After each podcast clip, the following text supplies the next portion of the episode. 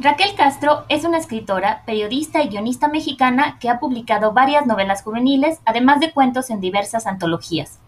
Su novela Ojos llenos de sombra fue galardonada con el Premio de Literatura Juvenil Gran Angular en 2012. Escribe sobre literatura infantil y juvenil en diversos medios. Hasta hace un par de años trabajó en el Instituto Nacional de Bellas Artes como gestora cultural, organizando presentaciones de libros, charlas, conferencias y premios literarios.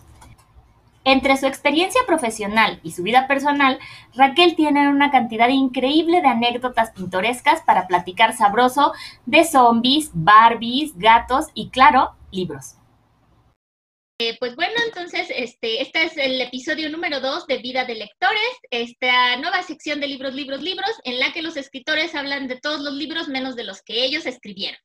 Así que hoy no te vamos a, preguntar que, este, de qué se trata tu libro ni cuáles son tus nuevos proyectos. Bueno, sí, un poquito, pero más que nada es para eh, metichear en tu vida de lectora. Así que le doy una gran bienvenida a mi queridísima Raquel Castro.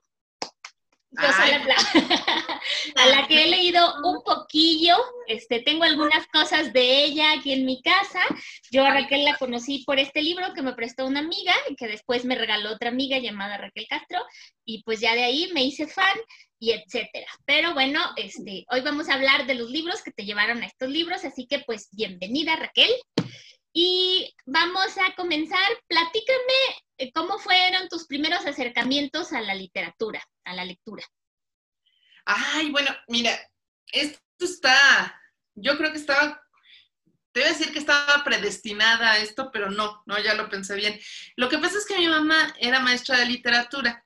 Ella daba clases de español en secundaria y de lectura y redacción a nivel bachillerato. Y, desde que me acuerdo era una cosa de ir con ella a sus clases y, o a veces iba con ella a la vocacional donde daba clases y ella se iba a, los grupos y me dejaba en la biblioteca de la escuela.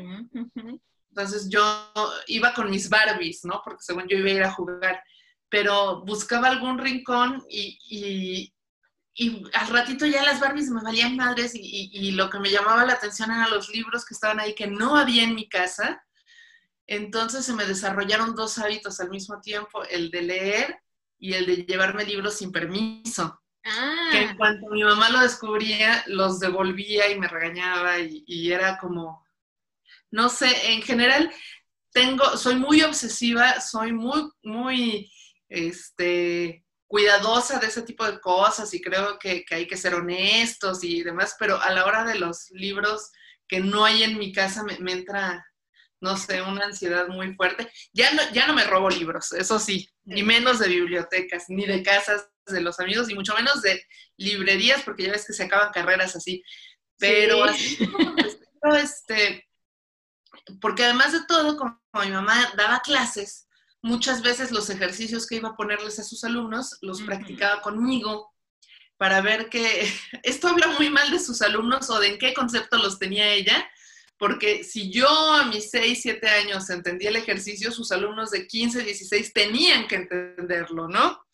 O sea, era... Habla mal de los alumnos, pero eso es normal si era su, su, prueba, ¿cómo se puede decir? Su, su examen a prueba de rebuznos, que le, que le entendió. Pues mi hija sí lo entendió, ya sabes, ¿no?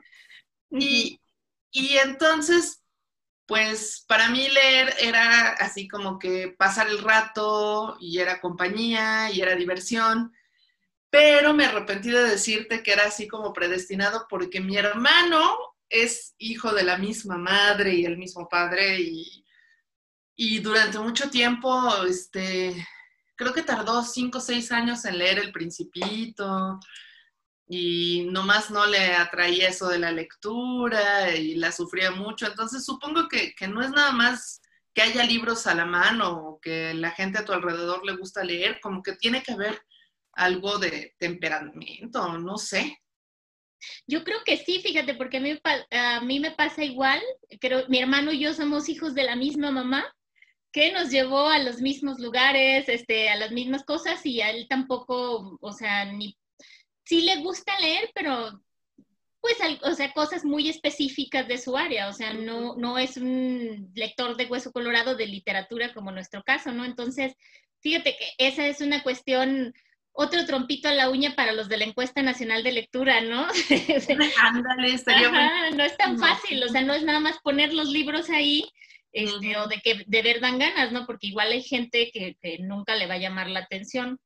Y ahorita me recordaste, esta no es mi entrevista, pero me recordaste que eh, hablando de predestinación por las Barbies, cuando yo era niña casi no me gustaba jugar a Barbies con otras niñas porque lo que yo quería era contar una historia de principio a fin. Y entonces las historias eran demasiado largas y yo quería que tuvieran lógica o así, a las niñas les enfadaba así horrible porque ellas solo querían jugar literal y que esta descubría que su, que su amiga era una perra y que esta andaba con el marido, toma, toma, toma. Y era así, yo lo que quería era un desarrollo. Oye, las Barbies como formadoras de, narradores.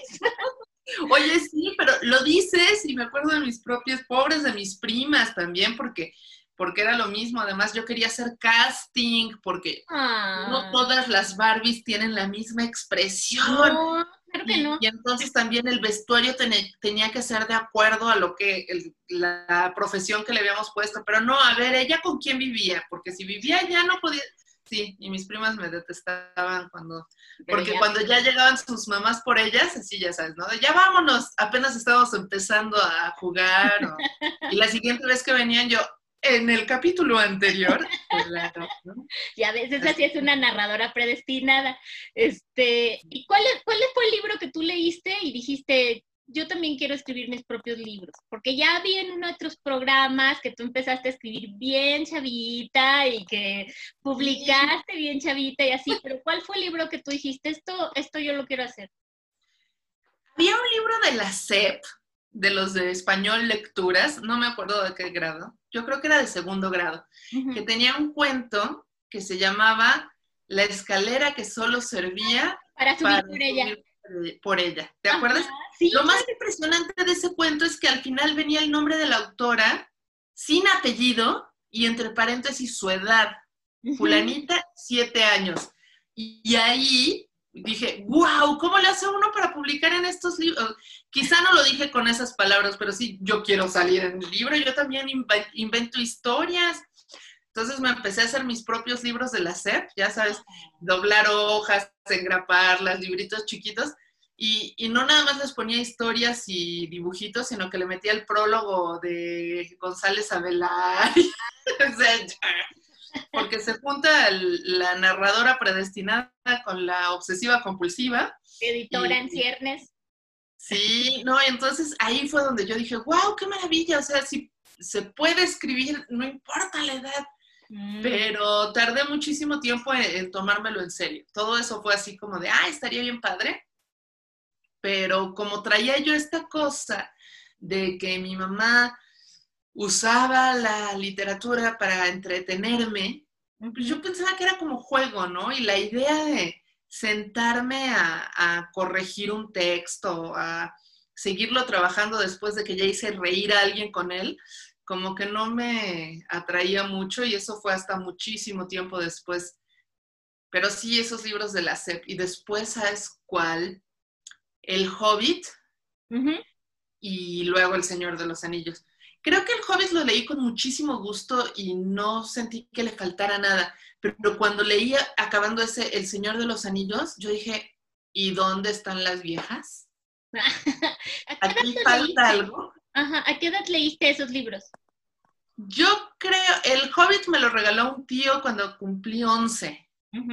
Entonces, El Señor de los Anillos lo debo haber leído entre los 12, 13 y, traté de hacer mi fanfic del Señor de los Anillos metiendo un personaje femenino que fuera con este, la bola de machos estos, no, de, caballeros de, corazón de oro, ¿no? De corazón cristiano de oro. Además, me encanta, me encantan los libros, pero yo decía, ¿cómo no puede, no hay ahí una... Chica. Porque sale, mi personaje favorito del Señor de los Anillos es Eowyn, que creo que es maravillosa, pero sale ya casi al final. Entonces, ahí fue también donde dije, yo quiero reescribir historias que me parece que necesitan cambios. Ahí sí voy a arreglar al señor Tolkien y decirle cómo hacer las cosas. Le voy a hacer su revisitación. Pues sí, ¿no? Fíjate que es que esa, esa es una muy buena edad para llegarle al Señor de los Anillos, ¿no? O sea, no es como un libro que sea específicamente para cierta edad ni para público más joven, pero creo que uno es un lector muy fresco y muy entregado en esa edad a la ficción. O sea, uno se mete de lleno, por eso quieres reescribirlo, ¿no? Ya cuando eres grande, a veces te cometes el, este error horrible de lector ya adulto de estarle viendo los defectos a los libros, ¿no? Sea. Y, y, yo extraño mucho una cosa de esa época que me podía sentar en cualquier rincón, abrir el libro y que si me hablaban no escuchaba. Claro. Así que hasta la tercera vez y brincaba de tanto que me metía, ya eso eh, me cuesta muchísimo trabajo, ya no digamos eso, sino concentrarme en una lectura y no estar pensando si ya me tomé la pastilla, si tengo que revisar el parquímetro, si ya entregué tal cosa de trabajo. E, esa, creo que es una edad muy padre para meterte en un mundo bien creado, ¿no? Sea de fantasía como los de Tolkien o sea de cualquier otro tipo, porque también puede ser una cosa realista, o futurista o lo que sea, con un mundo muy sólido, donde sientes que estás paseando en las calles y no te quieres salir. Sí, es, es, la, es que mira, volviendo a eso, ¿no? Es, es, un problema porque idealmente la lectura tiene que entrarte el gusanito desde pequeño porque no nada más tiene uno esta capacidad de entrega que, que hace que te absorbas, sino que tienes más tiempo para leer cuando eres niño. También puede ser eso, ¿no? O sea, aunque tengan preocupaciones, los chiquillos como quieran no están mortificados por uno hasta porque si no le llevó croquetas a los gatos, ¿no? O sea, sí. es una edad fenomenal para leer. ¿Qué más leías cuando eras más chavilla? Este, ¿Solo leías libros o leías historietas, leías cuentitos? ¿Qué más leías? Leía lo que cayera en mis manos hasta la parte de atrás del shampoo, ya sabes este, pero, por ejemplo, me gustaba mucho leer revistas. Yo creo que también, como era medio introvertida, eh, llegábamos a casa de una de mis tías y, y, a mí eso de convivir con la gente después de un rato como que me cansaba mucho.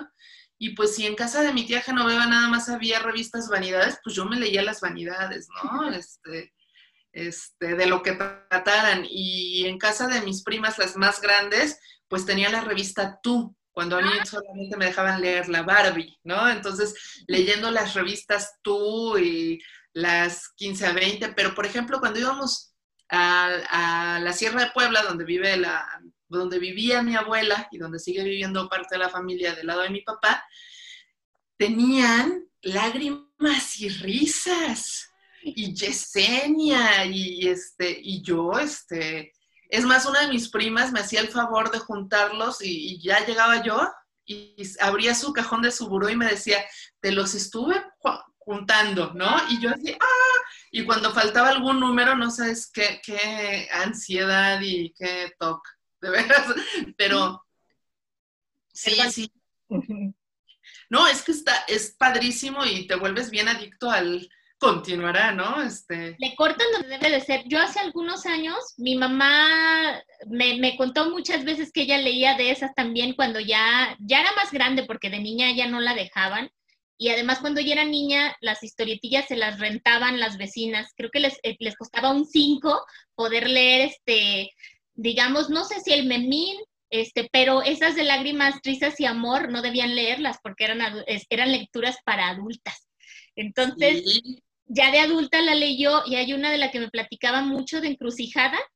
Este, ni me acuerdo de qué va, pero de ahora que Editorial Vid estaba por quebrar, remataron muchas y yo me encontré un número, entonces empecé a pescar en diferentes este, tiendas de vida, algunas, y un amigo que tengo en Ciudad de México también este, me consiguió otras y todo, y casi se la completé, y es muy horrible porque no se le completé, no llegué al final y cuando yo las leí yo también estaba así como de, ¡ay, en qué se acaba! Ahora, en el fondo sabes en qué acaba, pero necesitas leerlo. Y sabes otra cosa me gustaba mucho. Bueno, había dos cosas que tenía bien prohibidas. Una, las revistas de tema esotérico y sobrenatural, tipo eh, año cero y, todas estas extraterrestres y esas cosas, porque a mí me encantaban, pero si leía de eso no dormía. Entonces, las tenía prohibidas y las que eran así del video risa y el Simón Simonazo. Ah, esa no la conozco. El que esas, este, oh, vulgarísimas. Es más, eran tan vulgares que no les entendía nada, pero me Ah. divertían mucho. Y lo que yo hacía, porque no tenía el sentido de negocios de las vecinas de tu mamá, es que las compraba saliendo de la escuela. Cuando estaba como en quinto, sexto de primaria, yo era responsable de que mi hermano y yo regresáramos a casa. Entonces, me gastaba el dinero del taxi en revistas, me llevaba a mi hermano en camión y luego a pie. Y en la parte de abajo de donde vivíamos en el zaguán se ponía una señora que vendía revistas viejas Ah, y les regalaba mis revistas para llegar a la casa sin prueba del delito. Ni siquiera venderlas, ni siquiera. No, Ay, no, no. Raquel. Muy mal yo, muy mal. Pero entonces sí leía de todo. Este, a la casa llegaba el selecciones, Empezaba con los chistes, me seguía con las historias estas de me mató un tiburón en las garras de un tigre esquizofrénico, ¿no? Todo eso. A cinco segundos de morir. Ajá. y mi paracaídas no se abre. Esas me gustaban mucho. Pero también me leía las de, pues lo de Soy el hígado de Juan y todo eso, así completitos. Ah, sí. Sí. ¿Tú no conociste la- una historia, unas novelitas que se llamaban Joyas de la Literatura Universal? Ay, sí, bien Ah, bonita. chuladas de. Yo ahí leí por primera vez Madame Bovary. Qué, bonita forma de leer, Madame Bonita forma. Me gustaría que hubiera alguien que las hubiera coleccionado, pero esas sí se fueron a la noche de los tiempos, ¿eh? Desaparecieron totalmente. sí. Creo que eran. Fíjate, yo coleccionaba, era una revista de la banda Timbiriche, y tenía desde el primer número hasta el último, y un día me dio como tres veces en la vida que dije, ya crecí, ya no necesito estas cosas, fuera, ¿no? Y lo hice con mi colección de Barbies y con mi colección de revistas de la banda Timbiriche. Yo lo hice con mi colección de Barbies y vieras cómo me arrepiento. Así solo eran cuatro, ¿verdad? Porque yo no tenía tantas Barbies, pero ay, me arrepiento tanto de ese día. Pero con, este, conservé, tengo un altero así de cómics de Barbie. O sea, como Mira, eso está muy bien. No hay que, no hay que deshacerse de esas cosas. No, ¿sabes qué te pasa? De gran amor a la lectura y a la novela gráfica nació allí. Además, ahí aprendí cómo cambiar una llanta, porque venía lo que ahora sería un tutorial de Barbie explicando cómo se cambió una llanta, y sí, es como ella decía. ¡Wow! Bien. Deberías escanear esas y Sí, oye, son un patrimonio cultural, pero bueno, vamos a regresar a la parte. Este, Pues también es lectura. sí, claro que sí. Oye, ¿cuál es el libro más raro que recuerdas haber leído? Sí, raro, extraño, incómodo, para donde lo quieras llevar. Y hay un libro que me encontré en un botadero que parece salido de la película de Beetlejuice, porque es un libro de autoayuda para gente fallecida.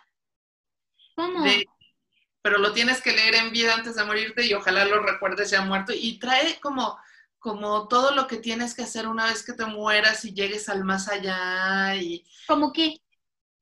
Pues, este, pero es como, o sea, no es chistoso. Yo lo compré pensando que era de chiste, ¿no? Y, y no, dice como cuando sientas que ya estás a punto de morir, tienes que concentrarte en recordar este, ciertos mantras porque te van a ser muy útiles. Yo soy, y, no, este, y que ya que estés eh, del otro lado, si sientes que extrañas, corres el peligro de convertirte en un alma en pena y entonces lo que tienes que hacer es soltar, cosas así, ¿no? Es que te Muy raro. pero que como maricondo, pero para fantasmas. Para pero Oye, lo pero- tienes que leer antes de morirte. Está rarísimo, pero además yo todo el tiempo tenía fe en que fuera un chiste. Entonces seguía leyendo queriéndome reír y no encontraba el chiste y acabé dije, ay, creo que esto es de una sociedad espiritualista de no sé dónde. Dije, oye, a lo mejor esto es en serio. ¿Y todavía lo tienes? Debe estar en algún lado, no lo he tirado, sí. Mm, ese- ese creo que yo creo que es uno de los libros más raros de los que he escuchado, si no el más raro además. Está rarísimo. O algún loco que dijo, yo voy a eh, publicar esto y él, es- una sola persona es la sociedad espiritualista de no sé dónde, ¿no? Pero de cuánto, no dice cuánto será el tiraje, no decía. No me fijé. Voy a, voy a buscarlo Ah, para la próxima vez que nos para veamos. saber qué onda con ese libro. Y a ver, eh, ya que estamos hablando de la juventud y todo eso, de esos maestros con buenas intenciones que tuviste en alguna clase de, de español o lectura y redacción, ¿cuál es la lectura que recuerdas con más cariño que te hayan puesto y cuál es la que más odias que te hayan obligado a leer? Es más fácil acordarme de la que más odio. Claro. Este, ay, es que me tocó leer Juventud en Éxtasis cuando estaba en cuarto de prepa, pero además la tarea era que la leyéramos en la eh, mesa del comedor con la familia completa después de la cena y que lleváramos reporte de, cómo había estado la lectura de capítulo y quiénes habían participado. Y... Yo lo iba a falsificar todo, por supuesto, pero cuando le conté a mi papá le pareció una gran idea. Entonces, estuvimos leyendo Juventud en Éxtasis. Que la verdad el libro, si te brincas las partes de moraleja, no está malo. Es... Pero, de todo el- pero es todo el libro, Raquel.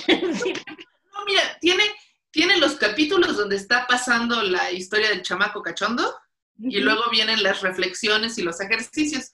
Te brincas las reflexiones y los ejercicios y, y está así como, pues, si hay suspenso y no, no sé cómo defenderlo. No, sí- pues porque no no, pero sí me lo leí.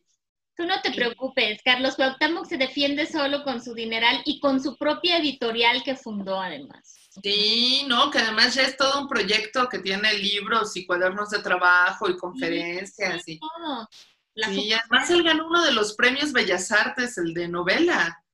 Este, No, no, lo que no es cierto, ¿o sí? Lo que circula es una carta en la que Juan Rulfo lo está recomendando para pero, una pero cuando trabajaba yo en el IMBA, que me tocó hacer las listas de todos los ganadores, sí estaba él en- de ganador de alguno de los premios de novela. No me No acuerdo me si eso, o el- Eso le va a dar material para la gente que, que, que dice que los premios están todos malos y que, bueno, no significan Lo nada. voy a buscar para, para pasártelo, porque sí, yo cuando lo vi dije, no puede ser, yo lo leí en la prepa.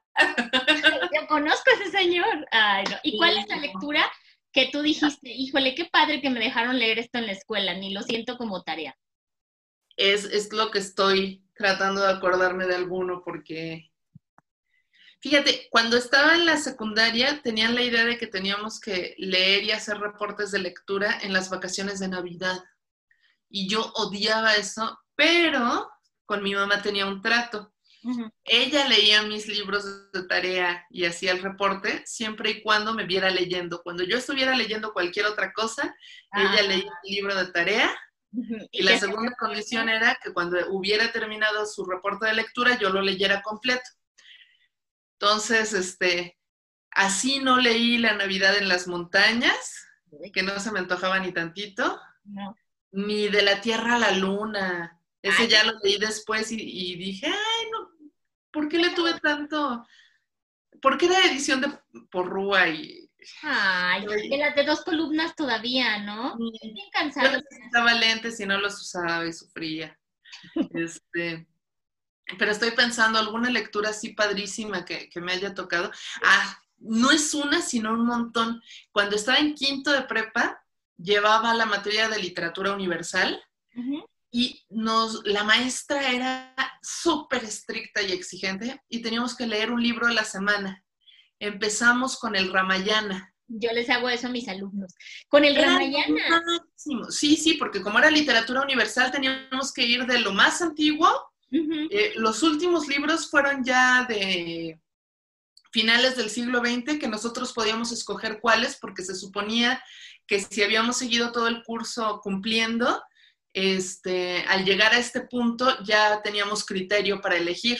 ¿no? Mm. Y entonces teníamos que leer un libro a la semana y hacer un examen, ¿no? Que además el examen eh, nunca sabía si iba a ser de opción múltiple o una sola pregunta de un ensayo, pero ahí me leí Tristán e Isolda. Ay, librazo. Ujú. Ay, sí, que además este, nos dejó leer este, las dos versiones de Tristán Sí, e sí, sí. Y compararlas. Y este, mis compañeros la detestaban, ¿no? Pero, pero a mí me parecía lo máximo, este, leímos también al joven Werther, este... Ay, no me gustó tanto a mí. Lo pues a mí me gustó que era azotado. Eso es lo que no me gusta, así es muy azotado. Yo, era muy dark. este, pero había libros muy, muy padres en la selección. Este, ahí leí Beowulf, que además ahí hay una historia que se, se sale de ahí mismo. No sé cómo se dice, se destroza, se des... No, se me están yendo las palabras, pero el chiste es que muchísimos años después, en el claustro de Sor Juana, estaba tomando yo un diplomado de literatura de horror, fantasía y ciencia ficción, y el maestro que fue a dar la clase sobre Tolkien dijo, hay una edición de Beowulf muy buena, pero muy difícil de conseguir. Y yo le dije, prof, yo la tengo en copias, si quieres se la presto, porque era la que había leído en quinto de prepa. Y el prof era Alberto Chimal. Entonces, este, todo se relaciona. Oye, qué maravilla. Un caso más resuelto por la literatura medieval. Sí, Entonces, e, ese curso de literatura fue lo máximo y fueron lecturas así de, de mucho descubrimiento y... Oye, pero estaba muy pesado porque muchas de esas lecturas que tú estás mencionando, yo las hice en la, en la materia de literatura europea en la carrera de letras. O sea, esa maestra estaba muy bestial para ponerlas a leer tanto y aparte a la semana, ¿no? Porque no es lo mismo leer Orgullo y Prejuicio en una semana que leer, no sé, las dos versiones de Tristán y Isolda por el lenguaje, ¿no? Sí. El Wolf, es pesado. Y como si tuviéramos nomás eh, esa materia, materia. entiendo que los compañeros sufrieran mucho. Sí, sí, bueno. de 50 alumnos hay uno que sí disfruta el programa y ese es el que hace que uno siga siendo cruel. no, oye, muy buenas lecturas. Yo el Ramayana no lo he leído completo, yo no lo tengo. He leído fragmentos en antologías y justo el otro día decía, pensaba yo, tendría que leer el Ramayana ya. Yo creo que me va a gustar mucho por lo que he leído. sí, hay una edición en Ciruela que está bien bonita. Súper, súper bonita, sí. ¿Totalmente ciruela? Me temo que sí es ciruela o la que siguió del... No, debe ser ciruela, ¿no? Porque yo también, yo los libros que tengo también de medieval, todos son... A ver, espera. No, no a buscar, ok. No, es que lo estoy, lo estoy viendo desde donde estoy sentada. Ah. Estaba sentada, lo estaba viendo, mira, aquí está. Ah, Atalanta. Atalanta. Pues uno, cuando uno esconde de ciruela puede cerrar, este, vender una editorial y abrir otra. Sí, ya, y ya, tan, oye, qué chulada. Pues también te lo podemos prestar cuando. oye, que por lo regalaron en un cumpleaños. Oh, este mes, en el reto librero que propuse en mi canal, vamos a leer un libro prestado y yo escogí de libro prestado Guerra Mundial Z. Por, cierto. Ah, Cubro mi lectura y me acompañan en la lectura los demás. Este, a ver, deja ver cómo vamos en el tiempo. Bueno, si no, de todas maneras ya vamos a tener que interrumpir. Este, no, creo que todavía podemos platicar un poquito más. Este, nada más dame un segundito para ver algo. A ver, ahora ¿Un video de gatitos? ¿Qué? Claro, o sea, ¿qué más quiere uno ver en internet? El internet no sirve para ver videos de gatitos, entonces, ¿para qué? ¿Todavía tienes ahí a Morris o ya se fue? Se fue, sí, ya. Tenía cosas que hacer. Oh, claro, en la agenda en la ocupada agenda de un gato. Este, ¿cuál es el libro que tú eh, más veces has regalado? Ese libro que te guste tanto que le quieres dar a todo mundo. Tengo como por temporadas, pero uno que regalo con mucha frecuencia y que me gusta mucho es Suicidios Ejemplares de Enrique Vilamatas, es de cuentos. Eh, otro de Efraín Quichón que se llama Arca de Noé, clase turistas. Ah, qué chido. Sí, sí, sí, ese es de humor, está bien bonito. A ver, y este... hablando? Espérame tantito, te escucho. Sí. estoy tratando de pensar algún otro, así que eh, un tiempo... ¿El autor? ¿El de, de, Arca de Noé? es Efraín Quichón. Ah, no, Yo tengo otro Arca de Noé, pero no sé qué sea. ¡Ay, mira! Sí. Este lo compré eh, también. Bueno, luego te platico. Sí, pero, está bien padre la portada. Sí, ajá. Este es uno de mis autores favoritos y yo creo que a ti te va a gustar mucho porque me recuerda mucho a Jorge Ibargüengoitie, nada más que en israelí. Ah, entonces es un libro que me regaló una amiga. ¿Este? Ah, que regala mucho. regalaste tú, pero pensé que también podía ser este mismo y dije, ah, caray, ¿cuál más has regalado muchas veces? No tantas veces, porque de repente se empezó a agotar en librerías. Uno que también creo que sí te lo presté, el de Jan Rey, el de los 25 mejores relatos negros y fantásticos, ¿no? Sí, Uno rojo. Sí, acá lo tengo también. Sí. Ese antes lo regalaba mucho, porque lo encontrabas en librerías de viejo, súper económico y, y como yo iba buscándolo, este, les desacompletaba sus colecciones de Aguilar para nada más comprar ese y regalárselo a gente querida. Pero yo creo que se empezaron a dar cuenta de algo lo- en las librerías y de repente eh, 300 pesos y la última vez que lo vi querían 450 y dije, "Nah, voy a hacer mi edición pirata, no es cierto. Oye, a lo mejor tú fuiste la culpable de que se pusiera la alza por siempre estar descompletando las colecciones. No, fue Ricardo Bernal que organizaba justo estos cursos de Ah, de sí. terror y lo recomendaba mucho. A mí me gustó antes de conocer a Ricardo Bernal, que consta, pero, pero yo no culpo a él. Pero como fue en un curso organizado por Ricardo que conocía a Alberto, entonces lo perdono. Ok, muy bien. Este, ¿y cuál es el libro que, que te regalaron que más te ha gustado, el más especial y de preferencia que todavía tengas? Porque luego resulta que pierden el libro más especial de sus vidas.